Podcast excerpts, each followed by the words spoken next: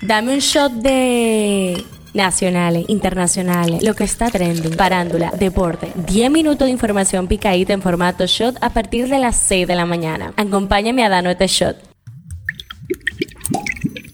Hello, habemos fin de semana y casi casi momento que hoy es viernes 25 de noviembre y eso es el show diario. Soy Gabriela de la O y aquí te actualizamos con todas las noticias que necesitas saber para cerrar la semana como es. El tema que está caliente aquí, la primera dama de la República y presidenta del Gabinete de Niñez y Adolescencia Raquel Arbaje se refirió este jueves al supuesto abuso infantil en la República Dominicana como arrojó un informe de UNICEF que nuestro país ha deportado alrededor de 1.800 niños haitianos sin acompañantes. Sostuvo que puede haber haber habido uno o dos errores, que puede ser y cualquier cosa se rectifica, pero esos no son los números. Ok. No se ha maltratado a ningún niño.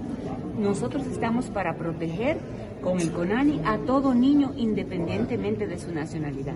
Justamente hoy van a hacer un reporte, el CONANI, justamente me estoy reuniendo hoy con, con, una persona de UNICEF para aclarar puntos. Que pueda haber habido uno o dos eh, errores, puede ser, y cualquier cosa se rectifica, pero eso no son los números. El tema que está caliente allá. El presidente de El Salvador, Nayib Bukele, anunció este miércoles que policías y soldados cercarán ciudades para apresar pandilleros en el marco de una guerra contra bandas criminales que ya deja 58 mil detenidos. El gobernante habló ante unos 14 mil soldados que fueron concentrados en un terreno cerca de un cuartel militar en las afueras de la ciudad de San Juan o Pico, 35 kilómetros al oeste de San Salvador. Bukele dijo que no revelaría por motivos de seguridad los nombres de las ciudades que en los próximos días serán cercadas por policías y soldados para hacer una búsqueda meticulosa de pandilleros y detenerlos. Esto es lo que está trending. El Senado de la República aprobó una resolución para entregar un reconocimiento a la República Popular China por la donación y gestión de vacunas contra el COVID-19. La iniciativa propuesta por el vocero del PLD en el Senado, Iván Lorenzo, indica que busca reconocer a China por sus aportes y solidaridad brindadas al país durante la pandemia. El Ministerio Público solicitó apertura a juicio contra los agentes policiales acusados de la muerte del joven David de los Santos Correa, fallecido, si recuerdan, a causa de golpes mientras se encontraba en un destacamento del ensanche Naco. Decenas de comerciantes dominicanos bloquearon este miércoles el paso de comercio fronterizo entre Haití y la República Dominicana para impedir la salida de mercancía desde el territorio dominicano hacia la nación vecina. La ONG Greenpeace acusó este miércoles al gigante textil chino Shein de infringir la normativa europea con el uso en sus productos de sustancias químicas peligrosas para la salud y el medio ambiente. Después de retirar las polémicas fotos de su tienda online tras el revuelo provocado en las redes, la casa de moda de lujo Valenciaga ha dado un paso más y ha pedido perdón por presentar a niños abrazando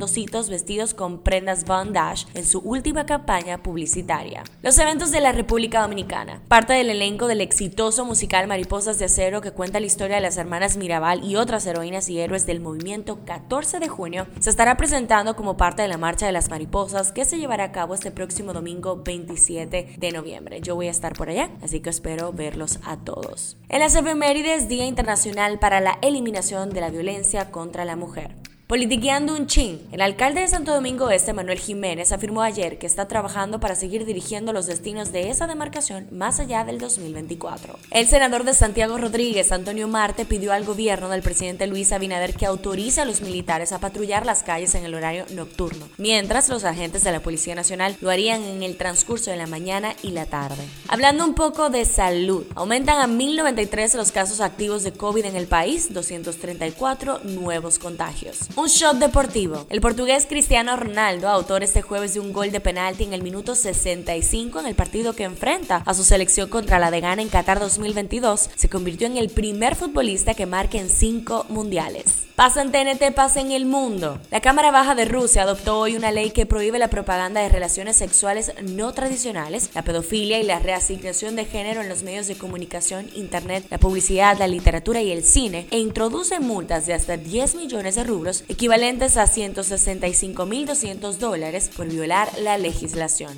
En la farándula, Long Time No Yeah. El rapero Kanye West ha sido acusado de enseñar en el trabajo fotos íntimas de su ex Kim Kardashian. Cifra del día, 11.1. El número de feminicidios en la República Dominicana aumentó un 11.1% en el 2021 con respecto al año anterior. Esto sería un total de 80 casos registrados, según se desprende de una investigación publicada el jueves por el Observatorio Político Dominicano Funglode. Este shot llega a ustedes gracias a Arina Mazor, que esto ha sido todo por el día de hoy. Recuerden seguirnos en nuestras redes arroba Media para más actualizaciones durante el día. Nos vemos cuando nos escuchemos y que tengan lindo fin de semana.